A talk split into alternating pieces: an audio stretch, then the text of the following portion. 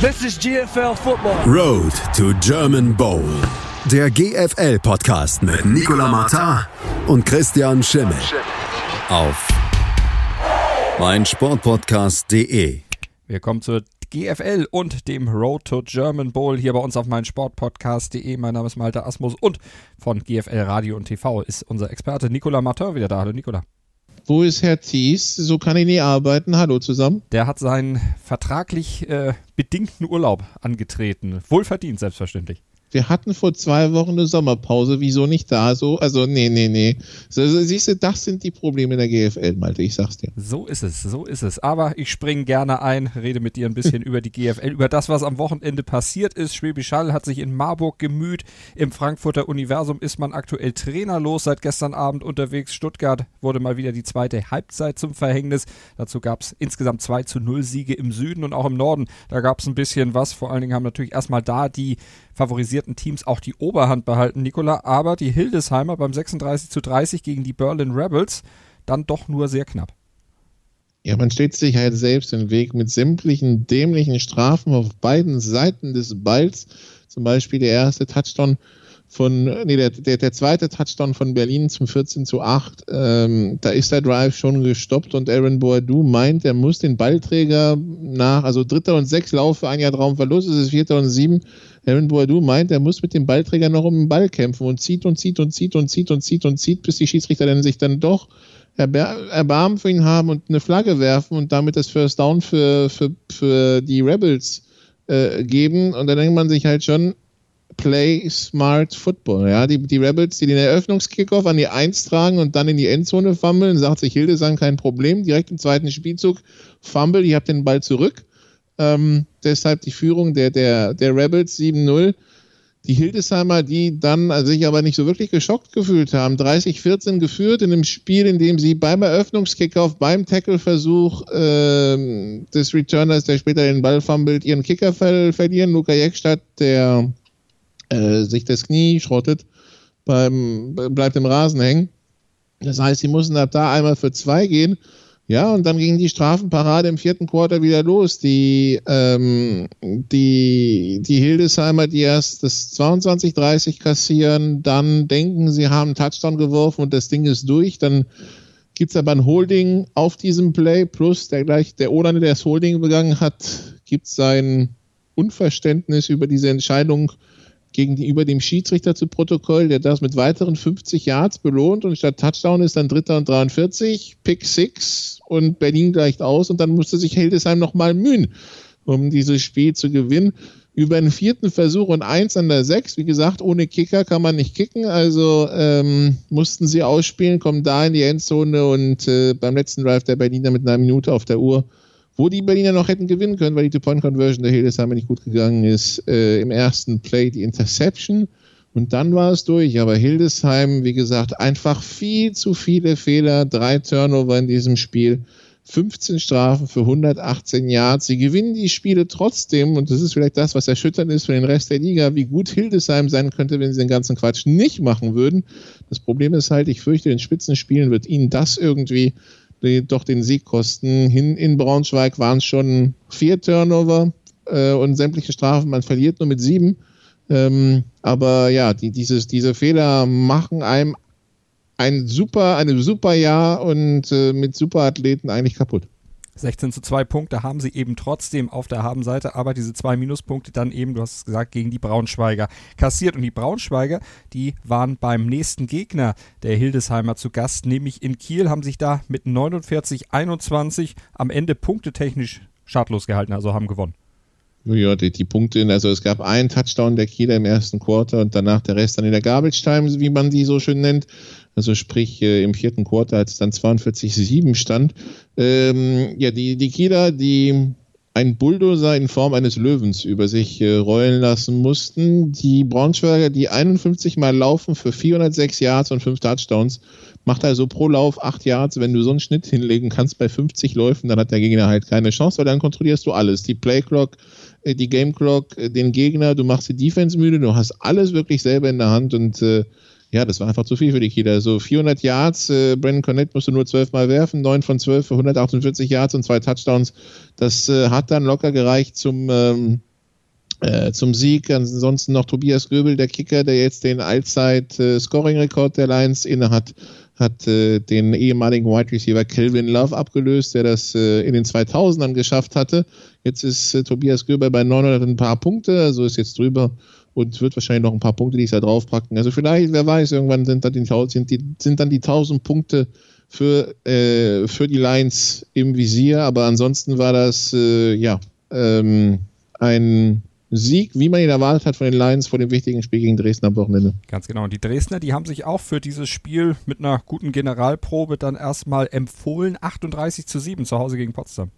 Ja, die Potsdamer pfeifen aus dem letzten Loch mit deutschem Quarterback, also jetzt doch mit deutschem Quarterback, jetzt äh, Timothy Knüttel, der, der Deutsche mit College-Erfahrung, äh, musste Quarterback spielen, weil bei den äh, Potsdamern ähm, äh, der Sam Straub mit Gehirnerschütterung fehlt und die Potsdamer, das ist wirklich eine Saison zum Vergessen. Die Verletzungen, Verletzungen, Verletzungen, Verletzungen. Das ist so das Thema bei Potsdam seit Anfang des Jahres. Die ersten zwei Spieler wurden ihnen so rausgezogen von dieser CFL-Geschichte. Tarek Hansen, Marc Zimmermann, alles andere dann Verletzungen und Verletzungen und äh, mit dem Abstiegskampf werden sie nichts mehr zu tun haben. Aber ähm, ja, es ist halt eine, eine komplett verkorkste Saison und da muss man in der Offseason dann überlegen, wie man das angeht für nächstes Jahr, äh, weil das ist äh, ja schon enttäuschend. Äh, man hat die Playoffs als Ziel und die Playoffs, die kann man jetzt inzwischen wohl getrost vergessen. Da ist wohl kein Weg mehr, der dahin führt oder den die Potsdamer dann auch entsprechend begehen können. Wenn wir dann rüber gucken in den Süden, dann müssen wir erstmal über die Geschichte, die gestern Abend dann aufgetaucht ist, sprechen. Frankfurt, die haben ja zuletzt mit 46 zu 0 in München gewonnen. Da denkt man jetzt als Außenstehender erstmal, da ist alles in Ordnung und dann überraschend, mich zumindest die, Fran äh, die Frankfurter gestern Abend mit der Nachricht, der Trainer ist weg. In gegenseitigem Einvernehmen hat man sich voneinander getrennt. Jetzt mitten in der Saison quasi nach diesem ja, Erfolg.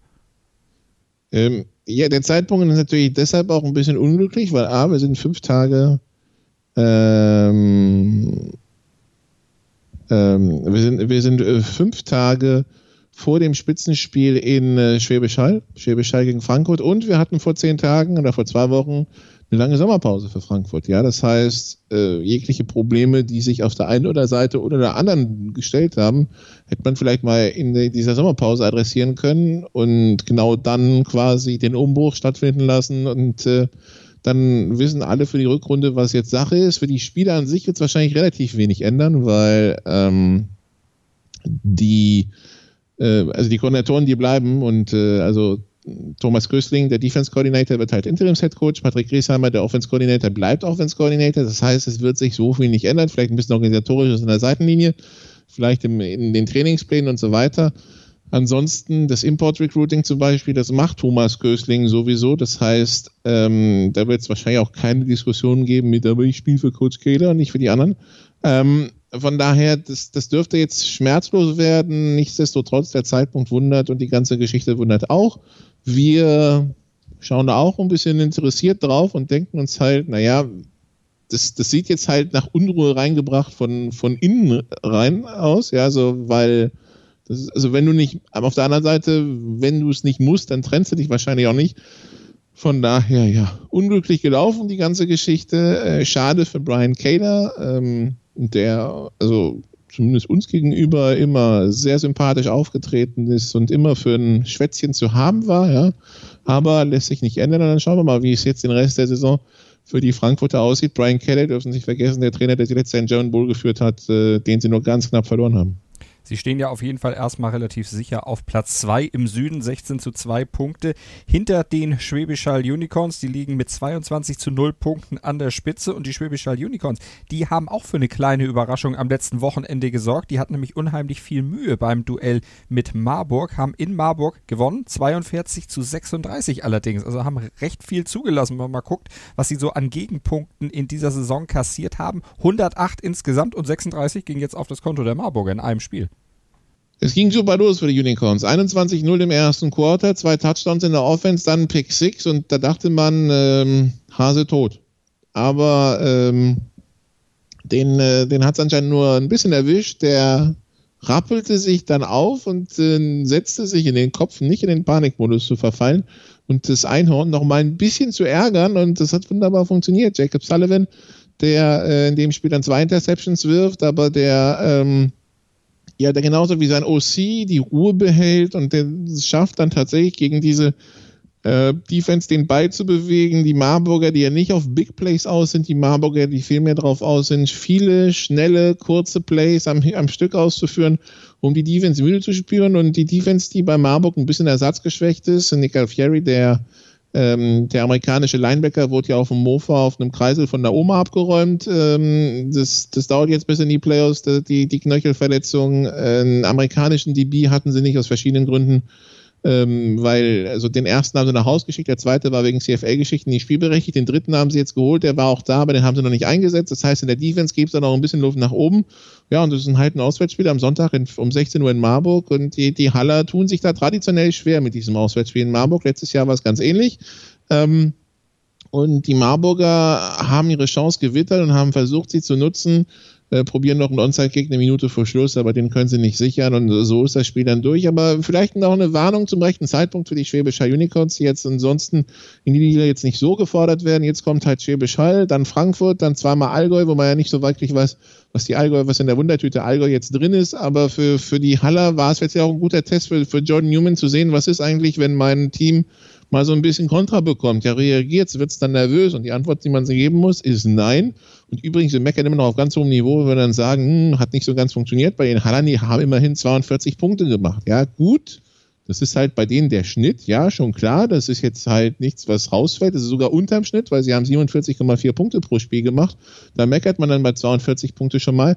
Aber nichtsdestotrotz, in einem Spiel, wo es nicht lief, haben sie 42 Punkte in der Offense gemacht das ist immer noch sehr, sehr gut. Also von daher, ähm, das waren, das waren, das war, glaube ich, ein Spiel, wo John Newman sagt, es ist gut, dass wir mal so eins hatten, ähm, wo wir mal richtig fighten müssen, schon vor den Playoffs, einfach mal um dieses Gefühl wieder zu haben, weil das hast du halt, wenn du, keine Ahnung, Kirchdorf 56-7 panierst oder was waren die Ergebnisse? Also Hinspielen 52-9, Stuttgart 63-13 und 63-21 Kirchdorf 51-12 und 56-0, Ingolstadt 24-0, 51-0. Da wirst halt nicht gefordert, ja. Und ähm, das war mal wichtig. Es war also eng, aber am Ende keine Überraschung. Aber eine Überraschung gab es im Abstiegskampf im Süden der GFL und zwar den 24 0 Sieg der Ingolstädter in Kirchdorf. Ja, das, äh, das bringt richtig wieder Feuer jetzt in diesen Abstiegskampf. Die Allgäuer und die Ingolstädter, die allen sagen, hallo, wir leben noch. Ähm, klopfen noch, also für die, die sie schon in den Sarg gepackt haben, die klopfen gerade von innen und sagen, Moment mal, nicht so schnell hier, ja. Ähm, die, die, die Ingolstädter, die sich jetzt also gegen Kirchdorf gut durchgesetzt haben, die auf vier Punkte gesprungen sind und jetzt quasi an München und Kirchdorf dran kleben mit fünf Punkten.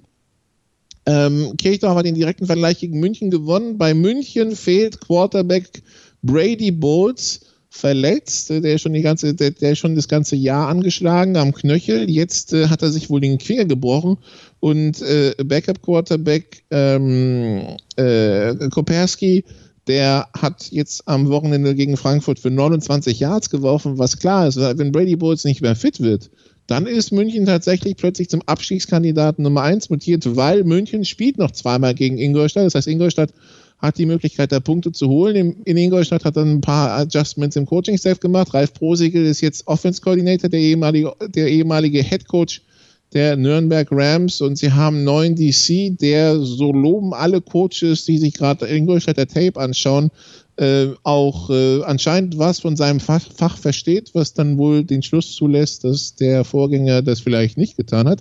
Auf jeden Fall die Ingolstädter sind very well alive, die Allgäuer auch und jetzt müssen sich Kirchdorf und München plötzlich warm anziehen und die Kirchdorfer, die haben den direkten Vergleich gegen München gewonnen. Das heißt, sofern München nicht punktet, ist Kirchdorf safe und für München bedeutet das im, Umkehrschluss, sie müssen jetzt hoffen, dass Kirchdorf im Rückspiel gegen die Ingolstädter nicht punktet, sonst könnte es für München ganz, ganz schnell, ganz, ganz düster werden. Und dann gucken wir noch auf ein Duell, was es in der letzten Woche auch schon mal gab. Stuttgart gegen Allgäu. Comets jetzt nur mit Unterschied oder mit anderem Heimrecht. Die Stuttgarter hatten jetzt zu Hause äh, das Heimrecht und verloren mit 12 zu 16 und ihnen wurde wie im Hinspiel die zweite Hälfte zum Verhängnis. Und wie im Hinspiel, also im Hinspiel sind die Allgäuer 51 Mal gelaufen für 301 Yards, äh, davon 150 Yards vom Quarterback Ray Yelder. Hast du eine Woche zum Vorbereiten?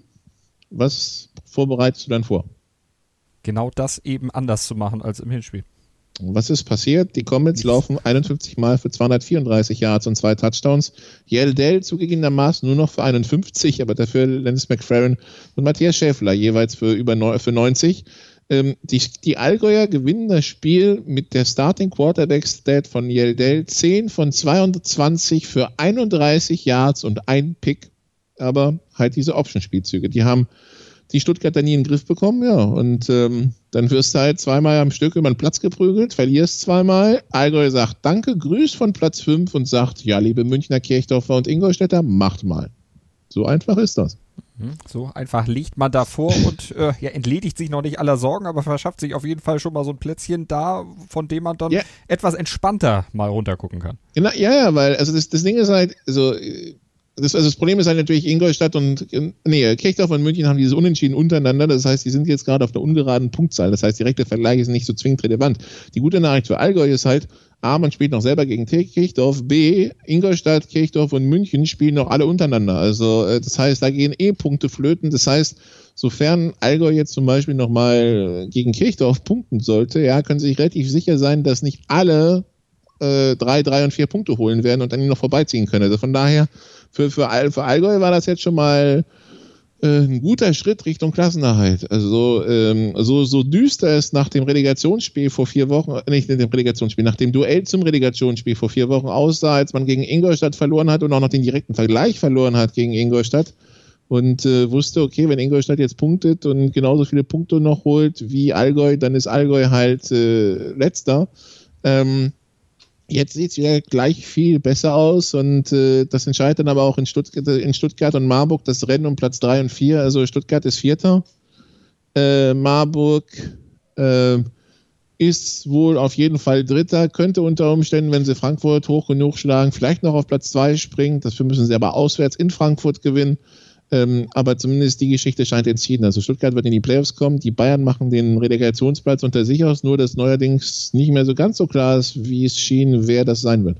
Also sind wir gespannt, haben wir noch was zu beobachten in den nächsten Wochen in der GFL. Und jetzt gucken wir gleich auch noch in die GFL 2. Man nimmt sich, was man will, dann wilde Gerüchte entstanden. Fast nichts davon stimmt. Tatort. Sport. Wenn Sporthelden zu Tätern oder Opfern werden, ermittelt Malte Asmus auf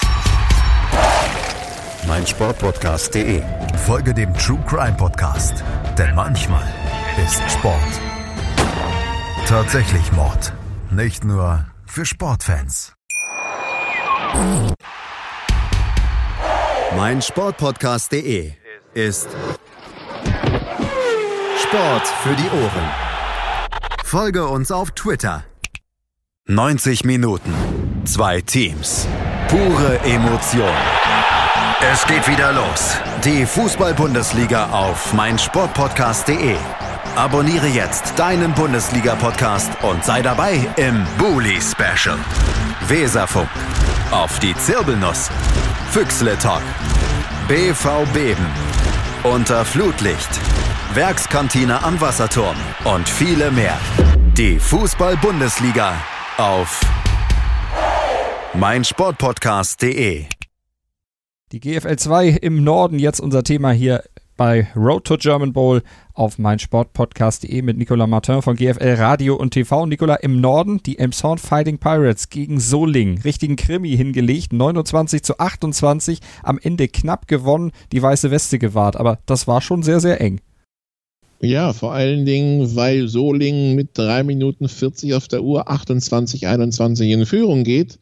Und äh, da vielleicht schon der eine oder andere gedacht hat, oh, weil Solingen ist so ein bisschen der, der Angstgegner. Man dachte halt, weil man sie auswärts geschlagen hat, hat man das Schlimmste hinter sich. Ja, und wenn die, wenn die halt äh, nach dem Zorn fahren müssen, auf dem Samstagnachmittag, ähm, im Reiseverkehr und wer schon mal äh, in Niedersachsen, Hamburg und Schleswig-Holstein an so einem Wochenende unterwegs war, der weiß halt, es geht manchmal nur schrittweise voran und auch prompt äh, hat es die auch alle erwischt. Also Braunschweig in Kiel zum Beispiel, halbe Stunde später der Kickoff. Ähm, Solingen in dem Zorn 50 Minuten später, weil die halt alle im Stau standen. Ja, das ist jedes Jahr das gleiche.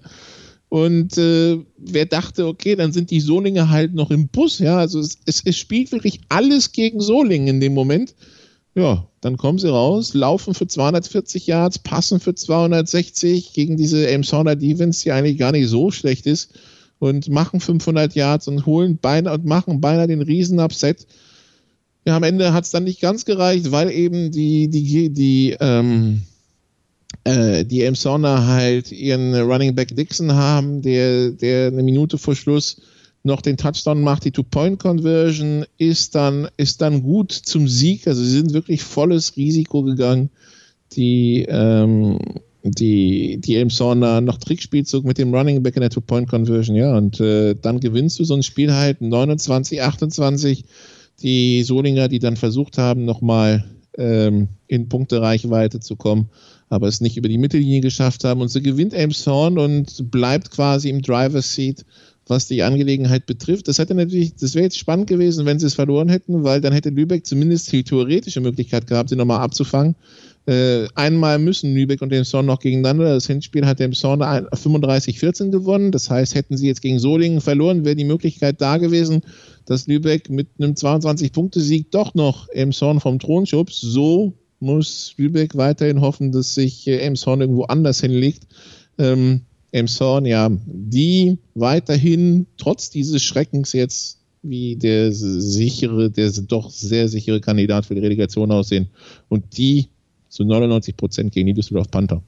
18 zu 0 Punkte für die Elmshorner also aktuell. Und im Süden, da gab es auch ein Spiel, was äh, auf Messerschneide stand, was vor allen Dingen dann auch am Ende mit 27, 26 dann auch sehr knapp ausging, was aber dann die Phantoms gegen die Diamonds gewonnen haben und das nach 19 Punkten Rückstand. Ja, das Hessen Derby war in dem Sinne interessant, dass die Wiesbadener quasi sich mit einem Sieg äh, und die Darmstädter gleich mit, also die Darmstädter sowieso, aber den Darmstädtern war es egal. Wenn Wiesbaden gewinnt, war klar, Gießen steigt ab, egal was Gießen macht. Und ähm, ja, die, die Wiesbadener, die, die 7 zu 19 hinten lagen, und dann eine ihrer famosen Aufholjagden starten, äh, unter anderem durch einen 98 Yard Punt Return von Cordarius Mann. Ja, ähm, also die, die, die hessischen Teams sind in der GFL 2 so ein bisschen das, was die bayerischen in der GFL sind. Ja, also die, die krönen so ein bisschen den, äh, den Tabellenkeller. Also Wiesbaden, Darmstadt, Gießen sind 5, 6, 7. Ähm, ja, diese Hessen-Derbys, da ist halt einiges drin. Die gute Nachricht, wie gesagt, für beide ist, sie sind jetzt schon safe Anfang, äh, Anfang August. Sie können schon für die Zweitligasaison 2020 planen und dementsprechend rekrutieren. Und äh, ja, Wiesbaden weiß man ja nie, was so wirklich die Ziele sind. Ich meine, Wiesbaden, das wirkliche Ziel wird jetzt an diesem Wochenende sein, die GFL Juniors.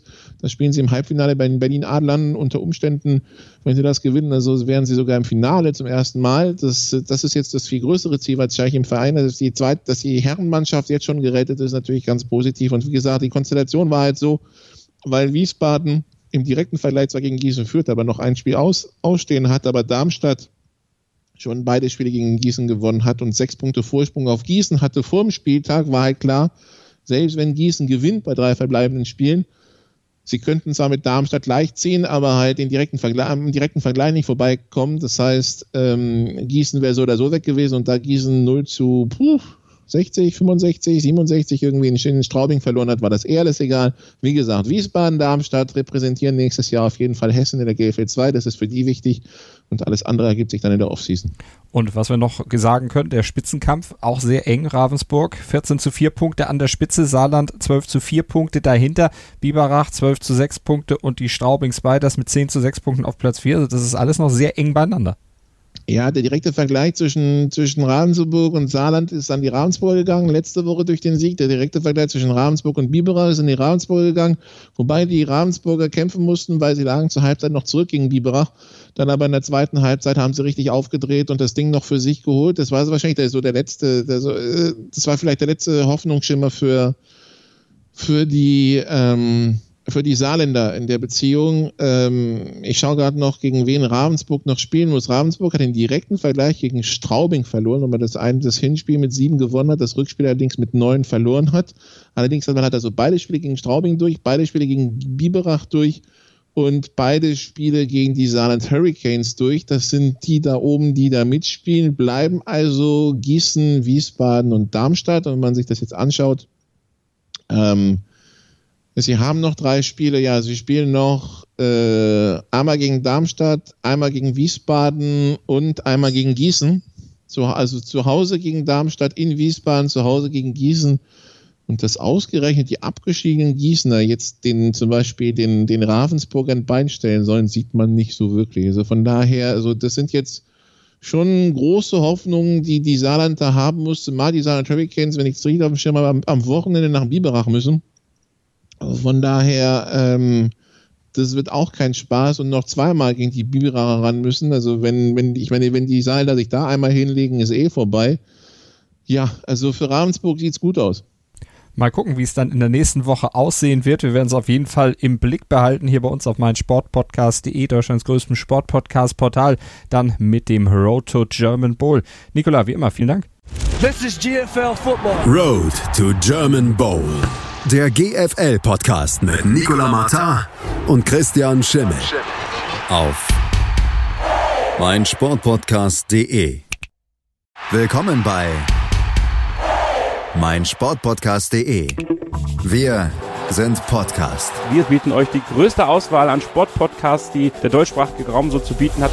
Über 20 Sportarten, mehr als 45 Podcast-Serien, über 9000 veröffentlichte Podcasts und über 5 Millionen Podcast-Downloads allein im Jahr 2018.